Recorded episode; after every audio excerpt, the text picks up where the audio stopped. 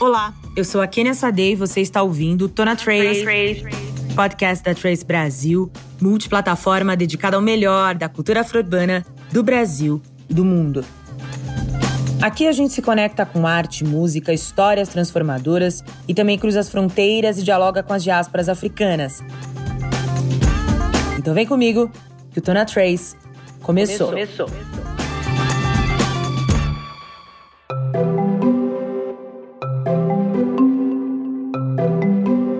Hoje a gente recebe ela que é filósofa, professora, doutora em filosofia africana, palestrante, apresentadora. Katiuska faz tudo, é simplesmente maravilhosa e é a mais nova professora pesquisadora do Africology and African American Studies na Temple University. Professora, seja muito bem-vinda Trace. Obrigada, Ratep, saudações, família. Que lindeza retornar para esse Brasil esse espaço tão grandioso e tão importante de difusão, né, da nossa realidade preta. Sim, eu estou muito feliz. Primeiro, eu queria dizer o quanto eu vibrei com a notícia de que você é a mais nova professora pesquisadora na Temple University, né? Queria entender como tem sido essa experiência tão edificante para você. É, em 2018, na primeira vez que eu tive né, na Temple, na conferência é, Sheikh Anta que é uma conferência anual que acontece, esse ano está na 34ª edição, é, eu conheci o professor Kimani Nerushi, que é um professor do departamento, que me convidou, é, na verdade convidou não, perdão, eu chego para ele e explico, né, da especificidade do que é estudar filosofia africana no Brasil, uhum. como isso, como os departamentos de filosofia no Brasil ainda operam dentro da lógica dessa realidade filosófica ocidental. E ali começa um trabalho de alinhamento entre nós, de pesquisa, e, a, e aí ele me acompanha durante todo o período do doutorado, assina o meu pós-doutorado, meu doutorado como é, orientador, e aí me convida para falar, para fazer essa pesquisa, né, para integrar né, o corpo é, docente do departamento para realizar uma pesquisa com ele, né, e foi uma experiência, ainda estou digerindo ainda, né, querida? Sim, é muito, é muito recente, né? É muito recente, tem 40 dias que é, eu cheguei uh, nos Estados Unidos dia 2 de maio. E aí passamos por um período de um curso de verão, e aí agora no início de agosto, na verdade na segunda quinzena de agosto, inicia-se as aulas, né? E é um período de construção de uma pesquisa e também levar a minha pesquisa para o departamento para ser trabalhada com os pesquisadores do departamento. Então, eu estou no caráter de pesquisadora convidada, né, para realizar uma pesquisa com eles, mas também é, trocar a minha pesquisa com outros é, estudantes, tanto da graduação quanto da pós-graduação da universidade. Do primeiro, do departamento, né, de Afro College. Sim, sim. Não, e que incrível, né? Você também, e aí fazendo um link, porque você sempre trabalha essa questão das filosofias africanas, da ancestralidade, e você comanda, né, o programa O Futuro é Ancestral no GNT, abordando todas essas questões, né? Ali você Sim. fala de amor, de saudade, de vaidade e, acima de tudo, conecta com essa ancestralidade, né, sob a ótica da filosofia. É, como foi para você receber esse convite, né? Eu vi que na pandemia deu um boom.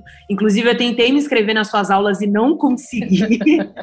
Conta pra gente como foi feito esse convite, como foi a experiência de ser apresentadora no GNT.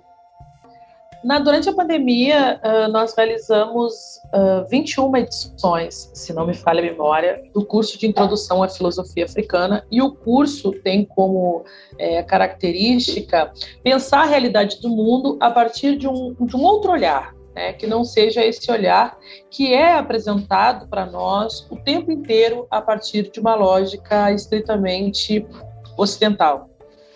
É, e nesse processo dos cursos há uma, uma difusão da filosofia africana e do pensamento africano no cenário, né? Começa-se a massificação, tanto quanto eu, quanto outros pesquisadores e outros professores, né, que também são interlocutores da filosofia africana no Brasil. Uh, desse modo, a filosofia toma um boom, e aí uh, é, TV, revista, jornal, as pessoas começam a se interessar, né, sobre o que é a filosofia africana, né? E surge esse convite é, no final de 2020, a GNT me procura, com a proposta de realizar um programa sobre filosofia africana. E que o programa seria no formato de como a filosofia africana nos ajuda a interpretar a realidade do mundo, né? Entendendo que durante alguns séculos, né, nós fomos convencidos, né, que essa propaganda que foi vendida do continente africano é sempre uma propaganda que está vinculada à violência, à destruição. Nós não conhecemos outras narrativas do próprio continente, né? E, e, essa farsa, ela não se sustenta, né, diante das evidências comprovadas e provadas por diversos pesquisadores ao longo do mundo da grandiosidade do que é a África, né? Então, o futuro ancestral ele traz algumas contribuições das produções é, filosóficas do continente africano né, entendendo é, que a África é um continente, então ela é um paraíso cultural, ela tem diversas realidades culturais que nos ajudam a pensar coisas que são fundamentais do cotidiano. Porque tudo que nós pensamos no cotidiano, nós pensamos a partir de uma realidade anti-africana. Sempre pensamos a partir de uma realidade, na sua grande maioria, ocidental. Então, o que, que os povos africanos têm para contribuir para pensar o amor, por exemplo, para pensar a ideia de perdão, para pensar a ideia de saudade? Será que é, essa ideia de amor, por exemplo, que é um programa que eu gosto muito, essa ideia do amor romântico ainda é uma realidade para os povos africanos, a ideia do mito, né, que durante muito tempo foi apresentado para nós, o mito como uma categoria de inverdade, quando na verdade, para o continente africano, o mito também é uma constituição da realidade, ele constitui o que está na realidade. Então foi uma experiência incrível e principalmente, Kenia, com a possibilidade de difusão da filosofia africana, de fazer com que a filosofia africana, o programa ele vai ao ar na GNT, mas ele também está disponível né, no YouTube, no Instagram é, do próprio canal. Então, possibilitou, por exemplo, de eu receber vídeos de professores estarem passando em sala de aula, estudando, Sim. trabalhando filosofia com os programas, né? Porque é um app curto de seis minutos, a ideia era essa mesmo, né? Não, e, é, e, o programa ele é super didático, didático, né? Sim. né? Uma linguagem simples. Sim. Sim, e aí a gente precisa também, né? É, enaltecer a figura do nosso roteirista, do Jonathan Raimundo, que brilhantemente, né, eu, eu trago, a CNT me pede os textos, eu pego os textos, e essa equipe, que foi uma produção incrível, uh, ela pega, esse, ela pega essa, essa, essa lindeza que é esse roteiro que Jonathan constrói e transforma em caráter super didático, né? Então, é, é, fazendo com que a filosofia, que durante muito tempo foi vendida, que é algo que só se compreende a partir dos espaços acadêmicos, é disponível para todas as pessoas, porque tudo isso aqui que nós estamos fazendo é filosofia. Sim. Filosofia é conversar sobre a vida, filosofia é refletir sobre o tempo, filosofia é refletir sobre qualquer realidade do acontecimento do ontem, do hoje, do amanhã. E Sim. que isso não pode estar preso nas universidades, né? Então, o Futuro Ancestral é um presente que nos convida a conhecer o universo da filosofia, de outras filosofias. É, e você trouxe para a TV uma pauta que sempre esteve, né, na comunidade negra e nos debates, que é sobre esse futuro ancestral. E, Katiuska, esse ano também, né, você está falando das suas pesquisas e de realmente é, trazer isso a público de forma mais dinâmica. Esse ano o tema né, da Beija-Flor foi empretecer o pensamento, foi inspirado nas suas pesquisas, né? Foi um desfile lindo é, que exaltou a presença e a intelectualidade negra. Como foi receber quase essa homenagem, né? Mulher. A Beija-Flor, Beija que é a sua escola de coração. Coração. Eu estava, um dia na pandemia, eu estava em casa e aí chegou uma notificação Beija-flor de Nilópolis te marcou. Aí eu falei, não, não é possível, não é possível. e aí eu fui, tinha é, uma postagem da Beija-Flor é, convidando as pessoas a conhecerem o meu trabalho e convidando as pessoas a assistirem Amarelo do Emicida, né? Tava eu, meu querido irmão Emicida, é, ali como referências, né? Uhum, sim. Então eu fiquei impactada. E depois a, a, a, a produção de carnaval me procura para dizer, olha, professora, o desfile é em terceiro pensamento e uma parte do desfile, nada mais nada menos do que a abertura do desfile. O desfile vai abrir com a pesquisa da senhora. E eu falei, meu Deus, calma aí. Não, eu imagino Foi... a emoção e é um reconhecimento, né, Katiuska? É, foi, um, foi, foi uma emoção. Eu ainda estou digerindo, sabia, Kelly? Eu, tava, eu tava. Teve um dia, eu fui assistir o desfile quando eu cheguei em Nova York. Aí, porque eu saí da Sapucaí, do desfile das campeãs, eu fui em casa, peguei a mala e fui para E foi voar. Uhum. E fui voar, porque o convite para Temple University era no primeiro, no primeiro semestre. E aí eu é, é, expliquei para a universidade, né, dessa participação fundamental e importante que era o Carnaval da Beija-Flor, porque eu participei ativamente. Eu fui no barracão, eu fui na quadra. Eu estava desde novembro, né? Inclusive é algo que eu sempre conto, assim, que tudo foi muito emocionante, mas nada mais emocionante do que em novembro eles apresentam o, o enredo a partir das crianças. Eles criam uma escola e as crianças dão aula para nós assistir o enredo. E as crianças começam a contar né, sobre Kemet, sobre filosofia africana, sobre lei das 1979, aí era um misto de choro de emoção. Então foi muito bonito, foi muito grandioso, mas o que é mais importante também é a possibilidade de reconhecer, né, que já é algo que já existe, mas o grande público reconhecer os espaços das escolas de samba também como espaços de produção de conhecimento né? Que esses espaços produzem conhecimento e esses espaços são fundamentais para a gente pensar outros horizontes de educação. Que a escola formal, que essa escola que está imposta, ela tem um projeto que atende a essa estrutura de violência educacional, que o racismo está inserido, né? Então, quando nós olhamos para Beija-Flor, as crianças cantando, atravessadas, né? Tem uma raça que amordaça num calor. Isso é muito sério, né? Isso é muito forte. É muito forte. E eu, muito forte. Eu fiquei emocionado o desfile inteiro, todas as vezes. E foi uma experiência. Fora, fora as figuras que participaram, né? A gente teve Sim. ali Conceição Evaristo, a Eliana Alves Cruz, a Winnie Bueno, você, todos os pensadores. Quem poderia Todos imaginar? os pensadores. É, e, e, e, tem uma ala que fala de Carolina Maria de Jesus, tem uma ala que fala de Abdias Nascimento, Milton Santos. Então a Beija-Flor ela estava muito, né, debruçada com esse resgate desse empretecimento do pensamento, né? É uma escola preta, é uma grande escola preta, a partir da sua própria narrativa e o samba que já cantava o meu saudoso Reinaldo, que eu sinto muito saudade, que eu sou Reinaldete, e diz: o samba é energia popular, é filosofia lá de quintal, né? Então, eu acho que a Beija-Flor consegue trazer essa narrativa e ensina, porque tu tem que ver o que é as pessoas da quadra falando. Aqui a minha história não começa no século XV, a minha história ela não começa nos porões. Isso é muito fundamental. Então foi uma emoção. E fora que sair na quadra, ver o neguinho cantando. Quando eu entrei na Sapucaí, eu vim no último carro e, e, até aquele momento, para mim, ainda era um momento que eu não tinha digerido. Ainda não digeri, mas não tinha muito. Quando eu entro na avenida... Demora para cair a ficha, né? Caiu a ficha. E aí eu falei assim, é, eu sempre disse, né, para uma grandíssima amiga minha, que eu sempre desfilaria na Beija-Flor, era o meu sonho desfilar na Beija-Flor.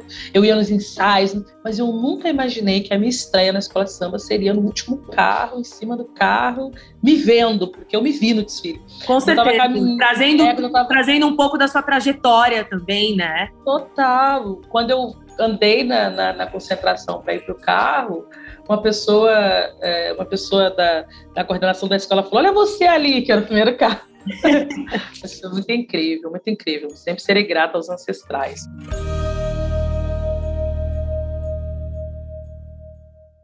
Quando você ainda era estudante da UFRJ, você escreveu a primeira monografia exclusivamente com referências, né, de autores africanos. Você imaginou tudo o que ia acontecer com você, Katiuska? Não, você seria não, essa não. grande referência do mundo, não. né? Porque não é mais do Brasil.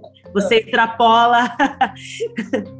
não, tu sabe que assim, ó, uh, eu estava conversando com, com, a, com, com, um amigo meu e falando assim, se eu pudesse imaginar, se alguém me dissesse, né? Porque quando eu fui para a universidade e quando eu me deparei é, com filosofia e a filosofia falava desse ser, desse ser que pensa o mundo, eu me dei conta que esse ser não tinha absolutamente nada parecido comigo com pessoas pretas como eu. Então eu começo um processo de investigação e esse processo não foi fácil, Kenny. Eu passei por seis orientadores, ninguém queria assinar. Eu ouvia cotidianamente as pessoas dizendo para mim que filosofia africana africana não existe. Filosofia africana não existe, o que existe é cultura, o que existe é religiosidade, tudo é poesia, mas filosofia não era. Então, o que, que eu faço? Eu começo um trabalho de investigação, né? Tanto que a monografia ela se chama O que é filosofia africana? Investigações epistemológicas acerca da sua legitimidade. Eu tive que apresentar um conhecimento que fosse legítimo para essa academia reconhecer o que é filosofia. Pois bem, assim aconteceu. Só que eu olho hoje, né, e tem um impacto não só aqui fora, né, para essa grande referência que todo mundo vê, mas na mesma universidade que lá atrás disse para mim que filosofia africana não existe, é a mesma universidade que hoje, no curso de filosofia, tem filosofia africana como é, disciplina obrigatória, como disciplina é, eletiva, na verdade, né? Mas está lá na grade de filosofia africana. E aí, quando isso acontece, o departamento me faz um agradecimento público, né? A gente queria agradecer a professora Cátia Ribeiro, que há mais de uma década vem dentro desse instituto brigando, dizendo que filosofia africana existe. Eu não conseguiria mensurar tudo isso, assim, né? Mas foi muito trabalho, assim que hoje a gente está colhendo os frutos, né? Desse Com certeza. Eu sinto, eu sinto essa mudança acontecer lentamente ainda no Brasil, mas eu já vejo que a gente está evoluindo, a caminhada ainda é muito longa, né, Katiuska? Sim, total. Não, a gente tá, a gente, a gente avançou bastante, né? Mas a gente precisa avançar infinitamente muito mais. Né?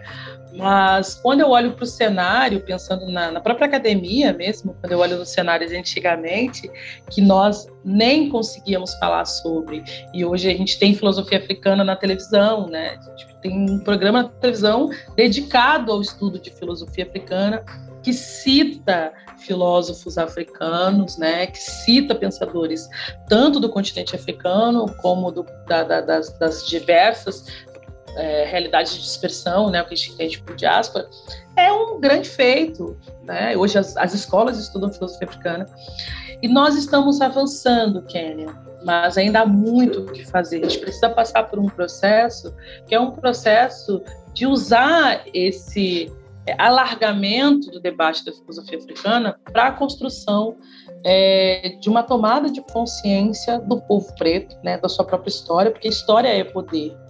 E quando nós é, reintegramos esse ser na história, nós reintegramos inclusive a autoestima dele, porque ele não se percebe mais enquanto ser escravizado, mas percebe como a própria Feijaflor traz, né? Como um ser em grandiosidade, né? Que tem a sua própria TV, que pode se olhar na sua TV, tipo, incrível a Tracy, Sim. já falei isso outras vezes, né? Você se olhar, imagem produz uma realidade. Então, quando você olha uma televisão, quando você debate, quando a gente tem diálogos como esse, percebe que a gente está caminhando mesmo. É, é, que o racismo ele é tão visceral, ele é tão violento, né?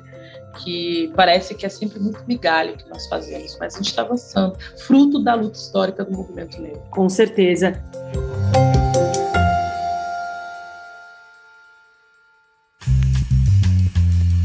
Katiuska, a gente tem um quadro aqui, que é um quadro musical, e eu já queria fazer um link, porque eu sei que você é muito fã de Beyoncé, assim como eu, né? E raiva assumida. raiva assumida, é isso. Eu tô aqui no fã clube junto com você. Quando a Bey lançou o Black King, eu lembro que você disse, você fez um tweet, né, falando que não era só um álbum visual, que ali a Bey ela trouxe um debate sobre identidade negra que era muito importante, né? Eu queria que você falasse mais sobre a importância da Beyoncé para nossa identidade, tudo que ela tem trazido desde o Black Skin. Inclusive, ela acabou de lançar, acho que você já deve ter escutado, o Break My Soul. Algumas vezes. Algumas muitas vezes desde ontem. Algumas muitas vezes desde ontem. ela mostra o quanto a house music sempre foi e é preta, né? Então, queria que você trouxesse um pouco o seu olhar sobre Beyoncé, sobre os lançamentos dela desde Black Skin, por favor. O, o, o, Black King, eu vejo Black King como, como um, um grande feito para a comunidade negra, né? Eu acredito que, que nesse, nesse álbum é, a Beyoncé consegue. Lembra que eu acabei de falar, né? Que imagem produz uma identidade. E a Beyoncé consegue, nesse álbum, é, redefinir a partir do seu olhar a herança e a grandiosidade da história africana. Inclusive, ela abre o Black King dizendo, né, o nosso futuro está na história, né? Nosso futuro é ancestral. Nosso futuro está na história. E ela abre o álbum no mar, né, fazendo uma alusão de onde nos foi retirado e como nós podemos voltar para essa história. Então, é de uma importância muito grande porque ela traz é, essa perspectiva política que a arte também tem que a arte também é uma manifestação política, né? A arte também é a possibilidade de, de construção de realidade de mundo. É isso que Bey vem fazendo. Agora no Break My Soul, que ela diz como nós precisamos desse processo de renascimento a partir das nossas próprias experiências. E, e isso está ligado ao que ela traz, né? Eu amo quando ela canta Fight On and Back, né? Que ela diz: volte para o seu caminho, volte para casa. Então, eu já amava Beyoncé, né? Sempre amei. E quando Beyoncé traz essa nova narrativa a partir de uma realidade é, negra, de empretecer essa realidade da música, é, uma grande, é um grande feito para a luta histórica do movimento negro no mundo, né? Entendendo também o impacto que a Beyoncé tem fazendo isso, né? Beyoncé é rei. Eu sempre Tanto que, muitos norte-americanos brancos só descobriram que ela era uma mulher negra. Esse meme é maravilhoso. Esse meme é tudo para mim. É a surpresa, é, né?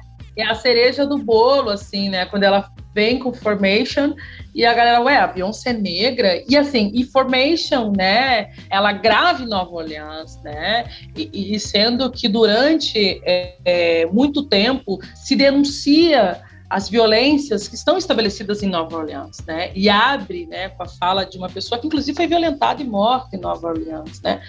Então, é extremamente fundamental e importante a participação da BEI, a íntima, né, a BEI, nesse Amigas íntimas. Íntimas. meu sonho de princesa preta um dia conhecer essa mulher. Não, mas com certeza você vai, tá cada dia mais perto disso. Axé, axé, que as suas palavras tenham axé.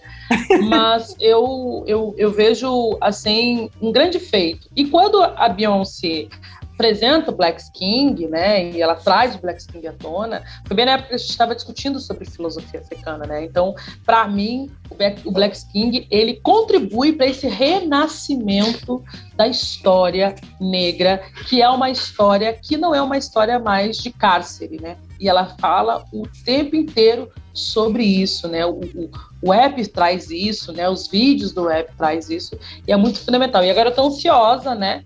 Para esse novo álbum, porque ela disse que daqui para frente ela só vai se dedicar a, a, a, cantar sobre a verdadeira história do povo negro. Sim, eu também estou super ansiosa. Inclusive, achei que já poderia ter lançado um videoclipe junto. Também acho. Eu, eu falei a mesma Mas... coisa. Eu falei, Beyoncé, como assim tu lança só a música, né? Cadê o, o clipe? Sim. Somos cardíacos, né? Então, estou esperando, assim.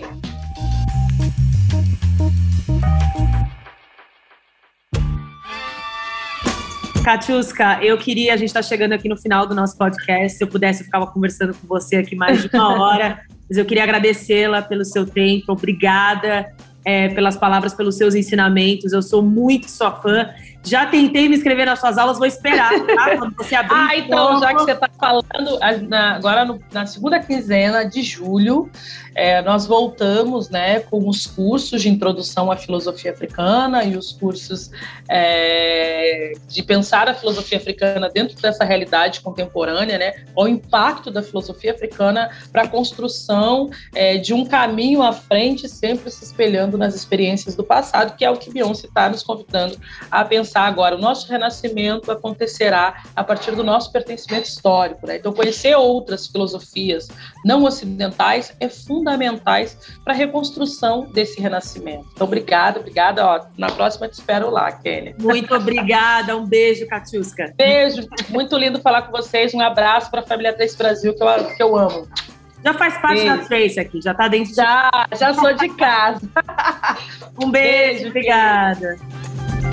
E é isso, gente. Chegamos ao fim do podcast Tona Trace.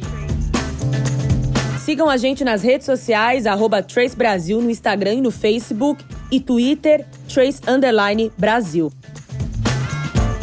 Toda quinta-feira tem episódio novo do Tona Trace na sua plataforma de áudio preferida.